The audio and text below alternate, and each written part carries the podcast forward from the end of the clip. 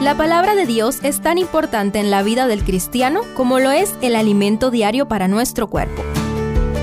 Estudia con nosotros el capítulo del día en Reavivados por su palabra. Primero de Reyes 15. Continúa con el relato paralelo de los reyes de Judá e Israel. Analicemos los contrastes y extraigamos lecciones prácticas para nosotros. El texto bíblico nos lleva primero al territorio de Judá, donde Abiam sucede a Roboam, quien anduvo en todos los pecados de su padre que había cometido antes de él, según el verso 3. Y por no ser su corazón perfecto delante de Dios, según el 4, su reinado duró apenas dos años. La muerte prematura de Abiam dio lugar al reinado de su hijo Asa, quien hizo lo recto ante los ojos de Jehová como David su padre, según el verso 11 este rey eliminó todos los ídolos introducidos por sus ancestros y expulsó a los sodomitas que practicaban la prostitución sagrada según el verso 12. Como cualquier ser humano, este rey no fue perfecto de manera absoluta. El versículo 14 dice que los lugares altos no fueron eliminados y, a partir del verso 16, se registra una alianza con la nación siria en contra de sus hermanos de las diez tribus del norte. No obstante, por el amor a Jerusalén y a la casa de David, Dios le permitió gobernar durante 41 años. Este largo gobierno de un rey temeroso de Dios permitió que en el reino de Judá el corazón de sus súbditos se inclinara a Jehová. Cuán importante es que la influencia de los líderes vaya en la dirección correcta. Por otro lado, en esta historia hay un personaje que también nos deja valiosas lecciones. Se trata de Maaca, la madre de Abiam y abuela de Asa, quien es una de las pocas mujeres que lograron tener una posición de honor en el gobierno de Judá. El nombre hebreo del padre de ella, Abisalón, literalmente padre de paz, indica que Roboam escogió por esposa a una israelita, quien debería haber ejercido su influencia para corregir las perversidades introducidas desde los días de Salomón.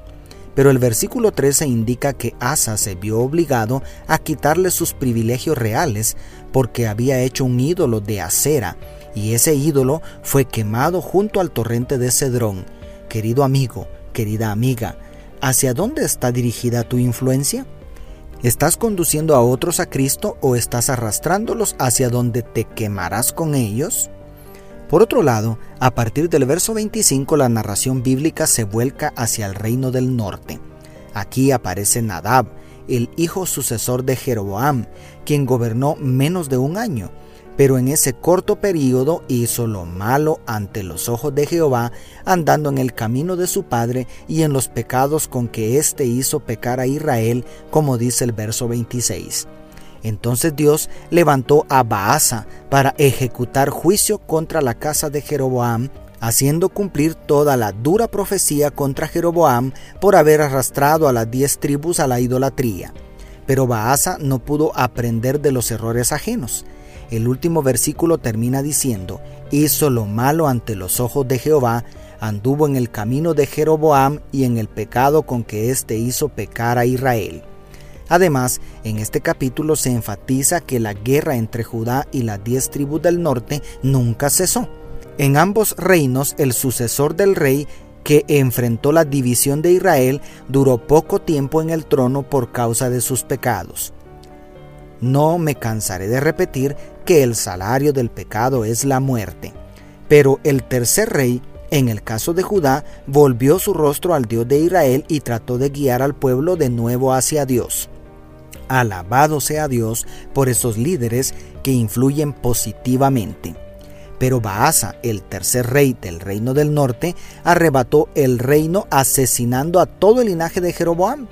Dios le permitió conseguir la corona de esta manera sangrienta, pero pronto se olvidó de aquel que pone y quita reyes. ¿De qué sirvió tanta sangre derramada?